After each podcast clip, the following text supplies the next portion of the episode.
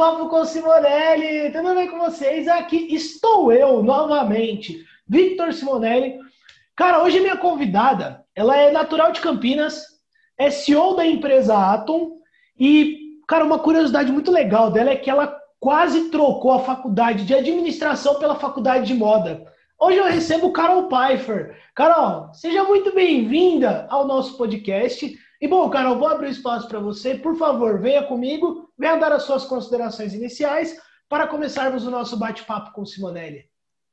Show de bola, muito prazer estar aqui com você também e, né, uma grande alegria poder compartilhar um conteúdo aí sobre educação financeira, é verdade, né? Então eu ia fazer, na verdade, faculdade de moda, fui fazer administração de empresas para minha futura empresa de moda não ir à falência e daí eu conheci a bolsa de valores. Só vou fazer uma correção porque eu não sou natural de Campinas, eu sou natural de Porto Feliz, olha, a cidade onde todo mundo é feliz. Não, mas na internet tem muito erro, tem muita entrevista aí que alguém escreveu errado que eu era de Campinas e daí isso viralizou lá e você joga meu nome no Google, parece que eu sou de Campinas, mas eu não sou, gente. Sou de Porto Feliz, com muito orgulho.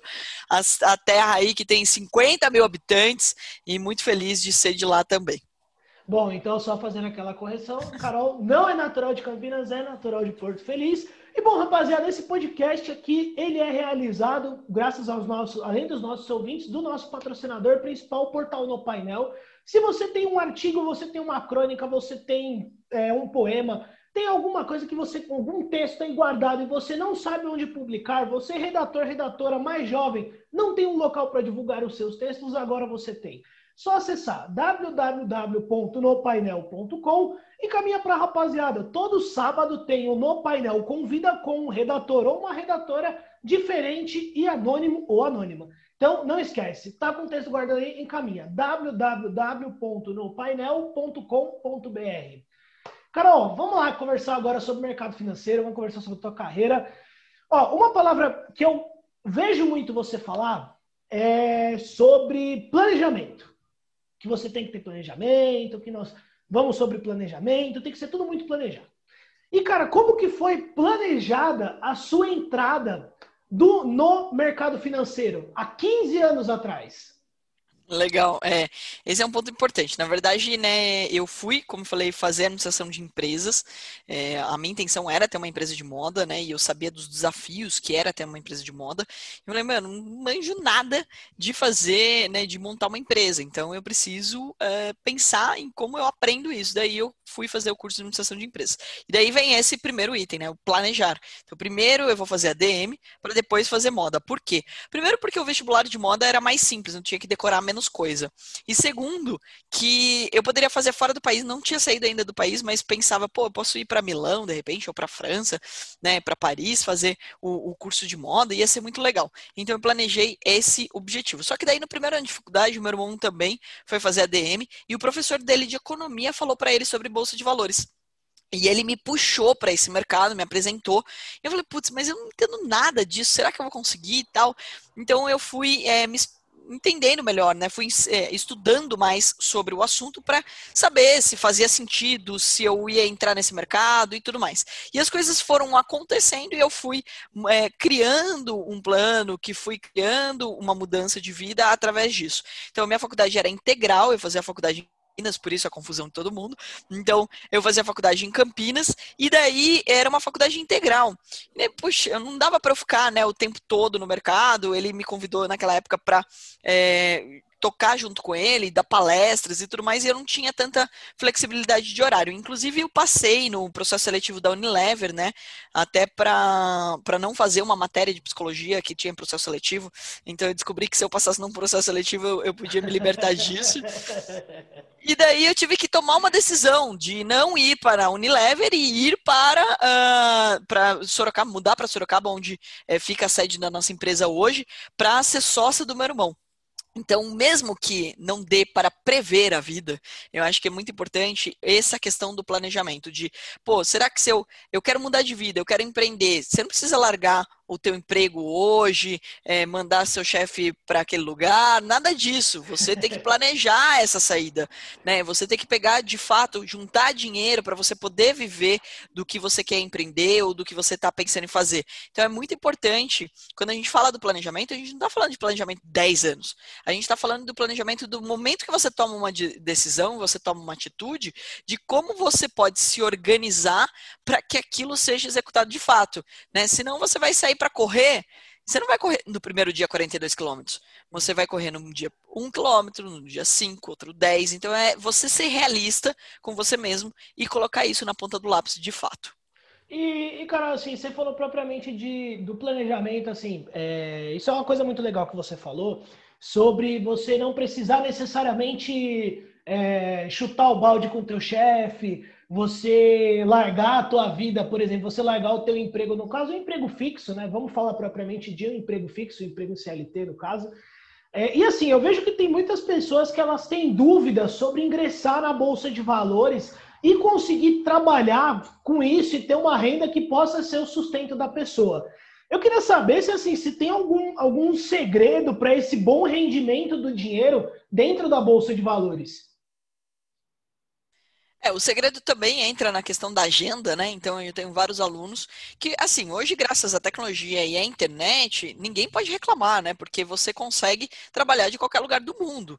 E a uhum. pandemia, ela provou para para todo mundo aí que a maioria das empresas conseguem se adaptar e ir para o home office. Obviamente, tem alguns trabalhos que você não consegue. Mas a gente tem, acaba tendo alunos de todos os, os, os níveis sociais, de todos os, os tipos de profissão. Então, eu entrevistei recentemente uma aluna que ela é dentista. E ela usa a hora do almoço dela para operar na bolsa. Então ela faz uma renda extra, que pode virar uma renda principal dela. Ela já tem 60 e poucos anos e ela deixou isso muito claro que ela queria é, ter uma outra fonte de renda para não precisar depender é, da, né, do, do, do, dia a dia dela como dentista. Então é muito interessante é, que é, hoje as pessoas elas conseguem sim encaixar né? Então, ó, eu posso trabalhar uma ou duas horas na bolsa de valores e continuo com as minhas atividades principais. Então, dá para você encaixar na tua agenda. E daí, pessoal, entra um ponto bem importante: fazer uma agenda, né? Então, se você quer que seu dia renda, faça uma agenda. Às vezes as pessoas me perguntam assim: Poxa, Carol, como é fazer? Você faz um monte de coisas ao mesmo tempo. Eu vejo que você está sempre presente, você ainda tem tempo para sua família, para os seus amigos e tudo mais.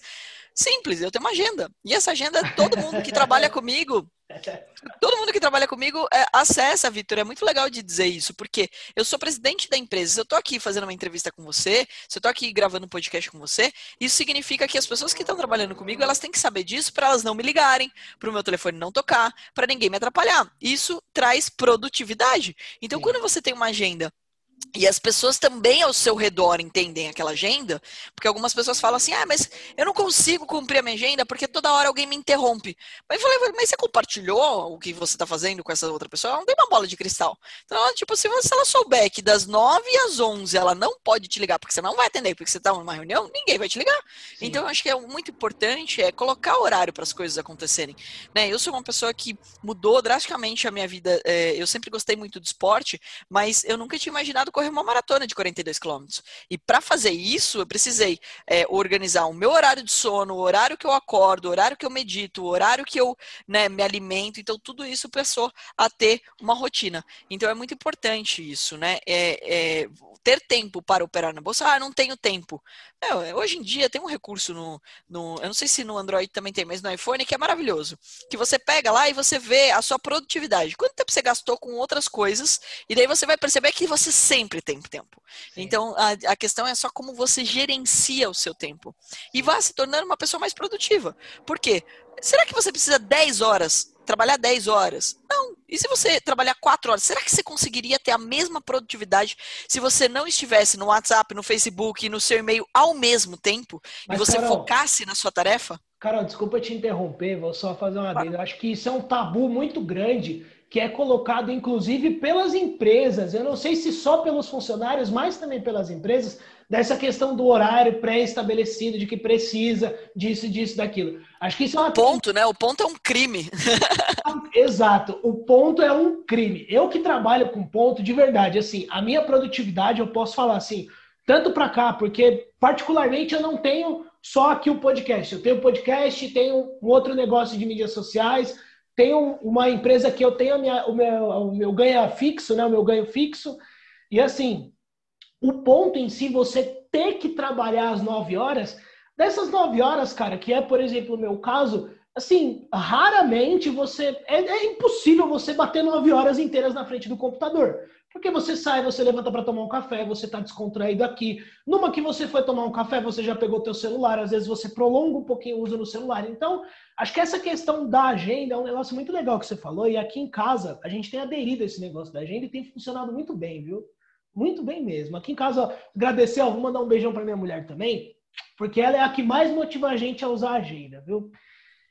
Eu falei, as mulheres, elas realmente resolvem o problema de vocês. Não, demais, organiza. demais. Carol, você não tem noção. Ó, pra eu gravar aqui, por exemplo, aqui eu tô no meu estúdiozinho particular. A gente mora num apartamento, eu tô aqui na sacada, que é onde eu faço estúdio, né? E assim, a gente tem um filhozinho pequeno, tem um filhinho pequeno e tem a minha enteada que já é um pouco mais velha. E meu filho pequeno, ele é terrível. Meu filho é lindo, mas ele é terrível. Então, assim, para ele não ficar, tipo assim, ah, abre aqui, vem aqui, vem aqui, ela já toma a frente fala, não, pode fazer sossegado. Então, Ai, ai. É, é isso aí.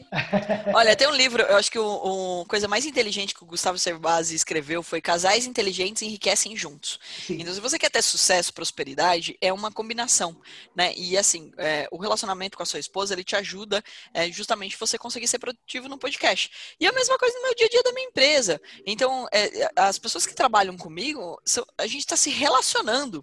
Então, se de fato eu quero ser mais produtivo, eu também preciso que eles estejam cientes de como presidente da empresa, eu preciso ser acionado em coisas importantes e coisas que não são tão importantes, eles precisam resolver, eles precisam segurar a onda, igual ela segura teu filho na hora que você está gravando, alguém tem que segurar o rojão para o meu lado. E daí entra um ponto bem importante, além de ter agenda, de reconhecer o trabalho das pessoas, porque ela só faz isso porque você reconhece que ela faz.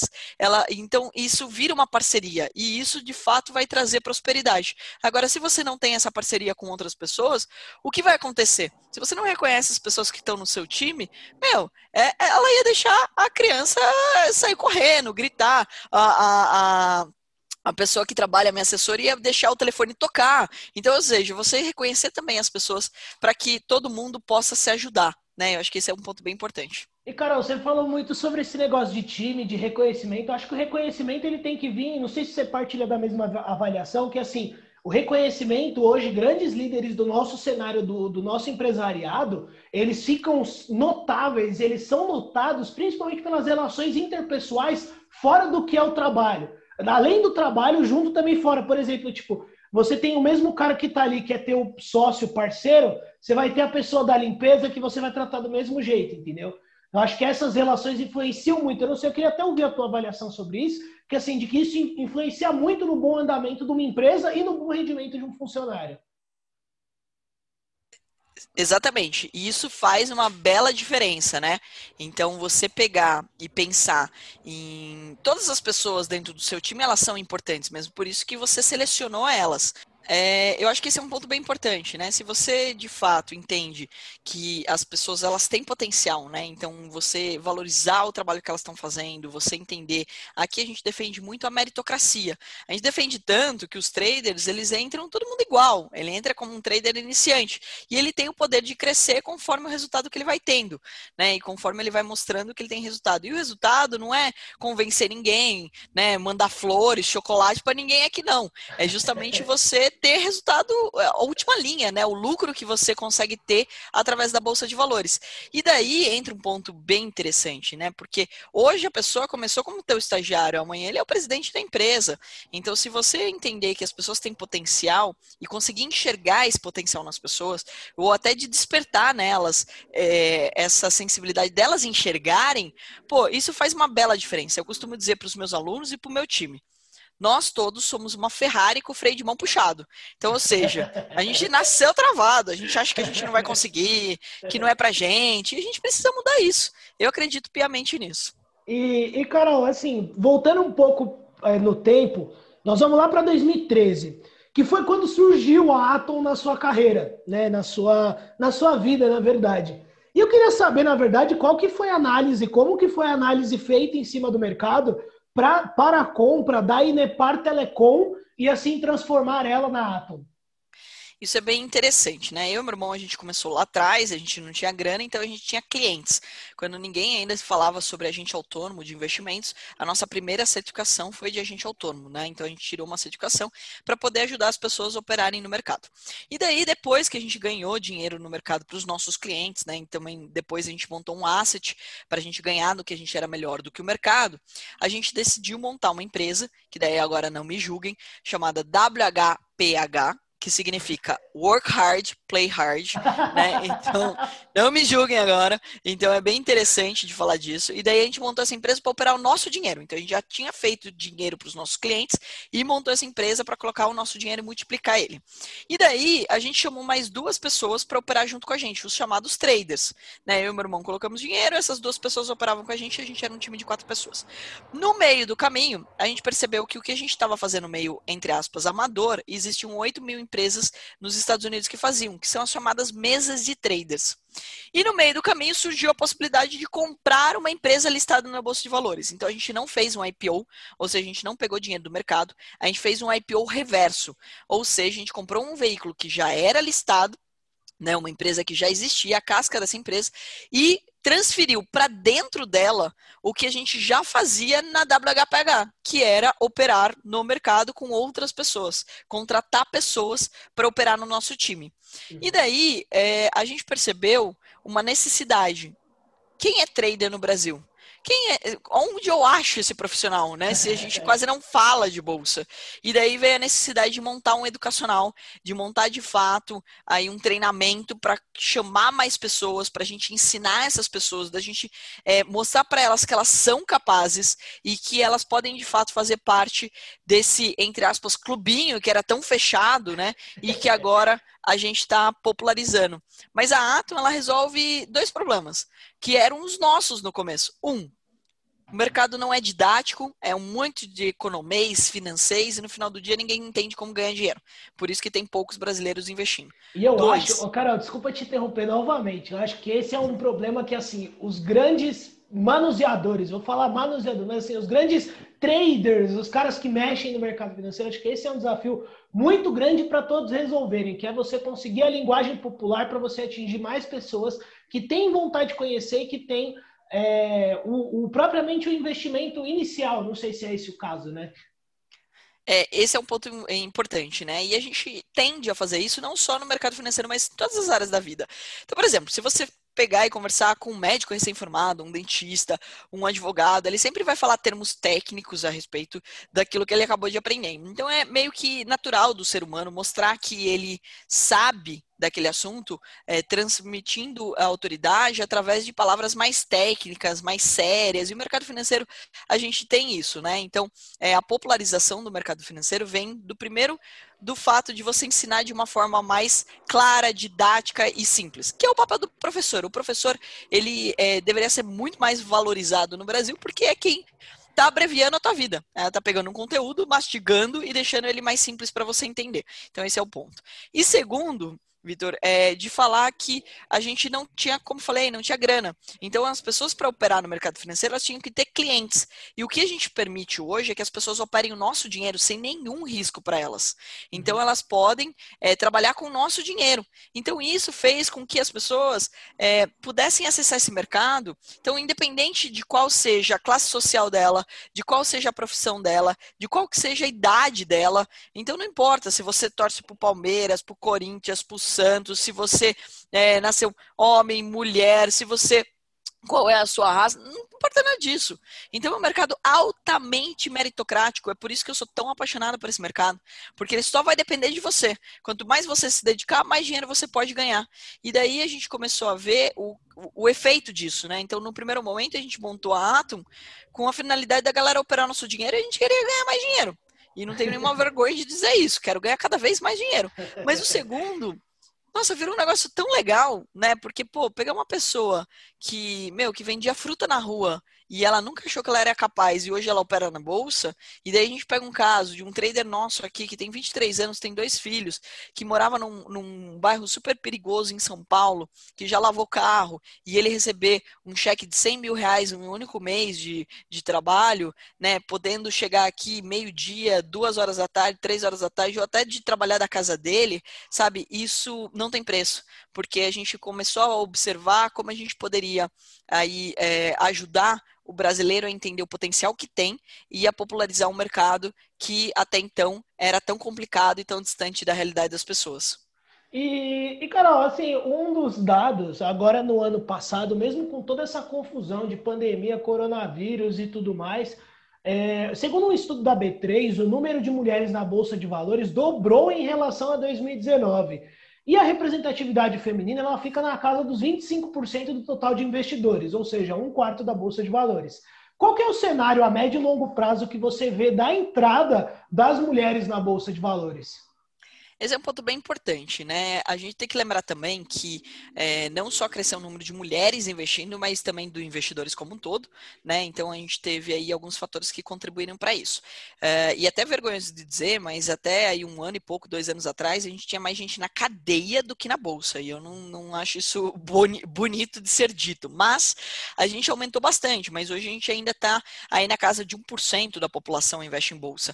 Por quê? Primeiro por crenças limitantes, de achar que é complicado complicado, é difícil, né? E quando se leva para o mundo feminino, a maior parte me fala exatamente isso. Olha, mas eu não sou boa em matemática, eu nem gosto de lidar com finanças. Então, sempre a questão do dinheiro, ela teve enraizada muito mais na cultura do homem do que da mulher, né? Então, quando uma mulher vai tomar uma decisão ainda sobre investimentos, ou compra de um apartamento, ou compra até de um carro, ela pergunta se é um bom negócio ainda para o marido, para o namorado, para o pai.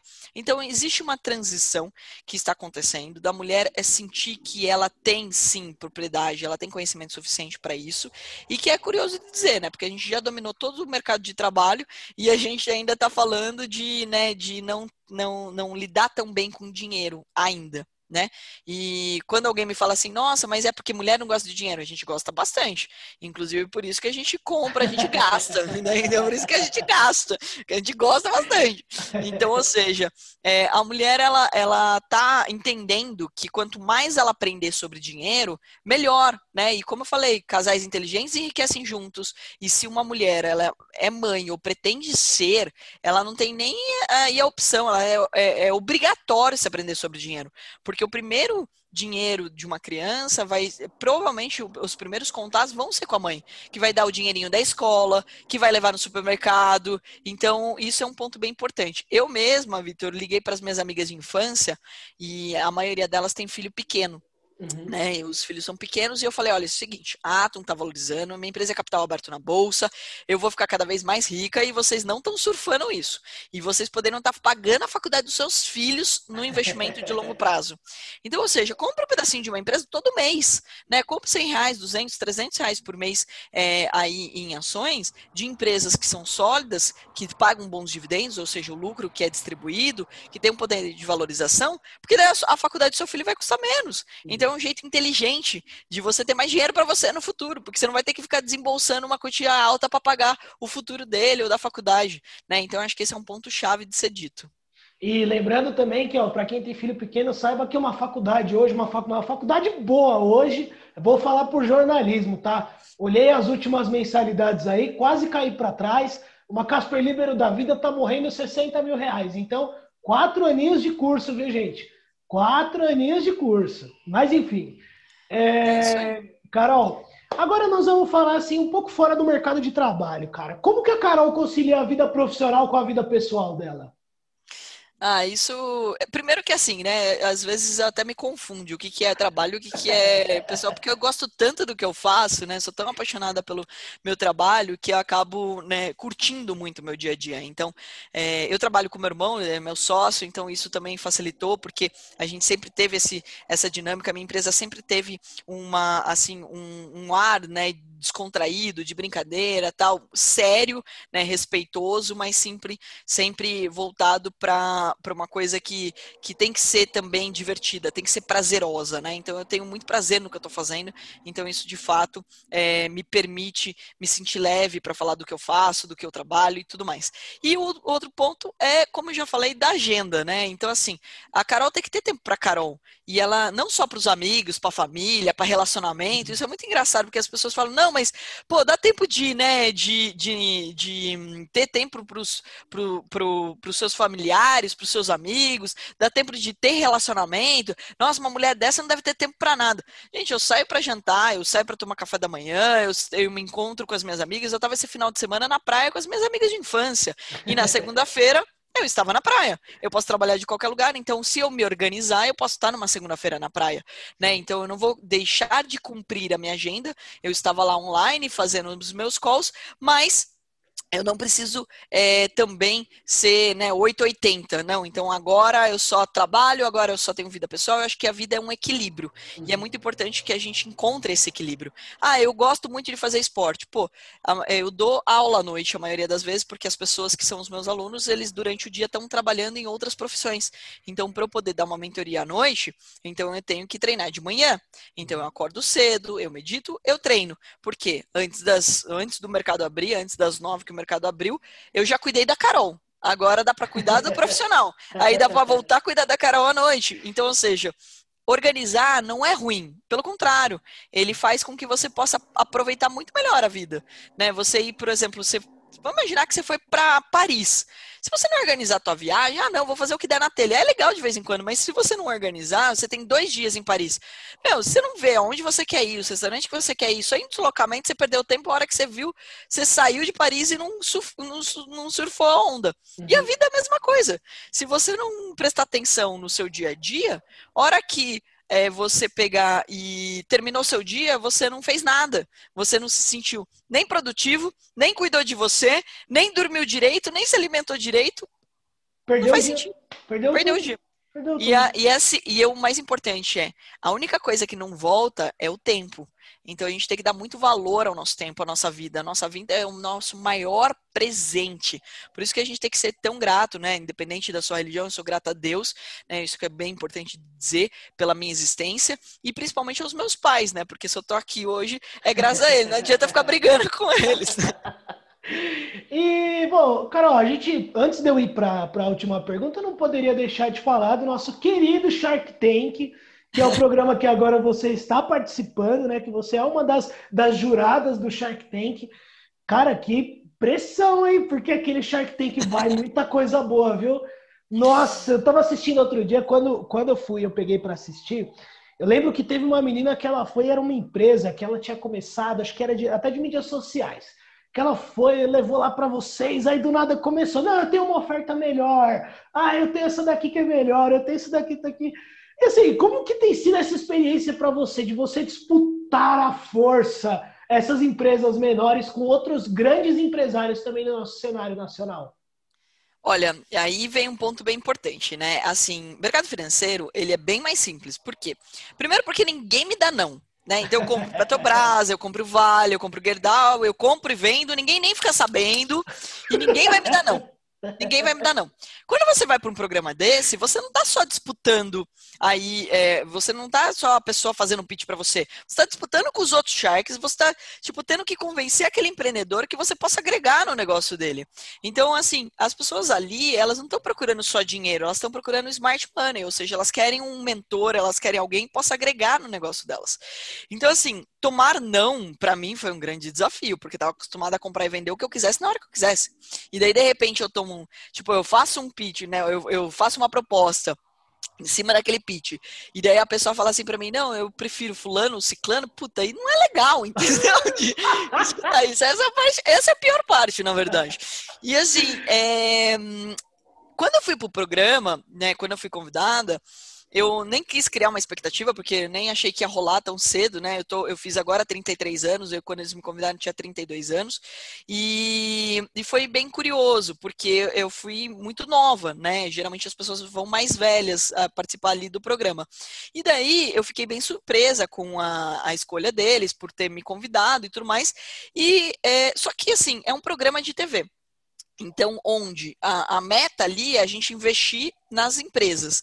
Só que a edição, né, um pitch, ele é um pouco mais longo do que vai ao ar, porque é um uhum. programa e ele precisa ter todos os cortes ali. É, eu não tenho controle dessa situação. Então, ou seja, não é, não é meu o programa. Eu não tenho nenhum controle. Eu não tenho controle sobre o que os outros sharks vão dizer. Eu não tenho controle sobre como vai ser o pitch e não tenho controle como, como vai ao ar. Eu assisto, inclusive, junto com vocês. Porque eu só vou ver na sexta-feira. Eles são literalmente inéditos. Eles são literalmente inéditos. Eu não tenho nenhum poder com, com isso. Então, é assim, imagina o meu desespero de saber o que, que as pessoas iam pensar, falar, reagir e tudo mais. Então, para mim, até foi um desafio aí de, de mindset, de mentalidade, né? De me controlar em relação a isso. E uma das coisas que me ajudou foi pensar, pô, ah, não concordei com o investimento que a Carol não fez, ou que ela fez, ou não gostei disso, não gostei daquilo no final do dia, o dinheiro é meu, né? E o dinheiro não aguenta desaforo. Então, eu não estou lá para ser uma ONG também. Então, eu só vou investir, eu só vou tomar decisões de investimento no que eu achar que é bom para mim, o que eu posso ajudar para a pessoa. Então, assim, é lembrar que eu estou lá para colaborar com o empreendedor. É a primeira pessoa que eu tenho que estar tá preocupada. É a primeira pessoa que tem que estar tá alinhada, né? E não com a, a questão da repercussão disso depois. Então, isso me fez é, ficar mais leve até ali durante o programa. E os outros Sharks, eles pegam pesado, eles não estão nem aí, batem. Eu sou mais nova lá, entrei agora. Obviamente, as pessoas que foram lá já estavam é, já conheciam o Apolinário, o Caíto, a Camila, o Semenzato, sabia o potencial que eles tinham no negócio deles. O Caíto é demais. O Caíto. Então, ou seja, aqui, ó, é Caíto, você, você é um dos caras convidados aqui, viu, Caíto? Já fica o convite para você, ó.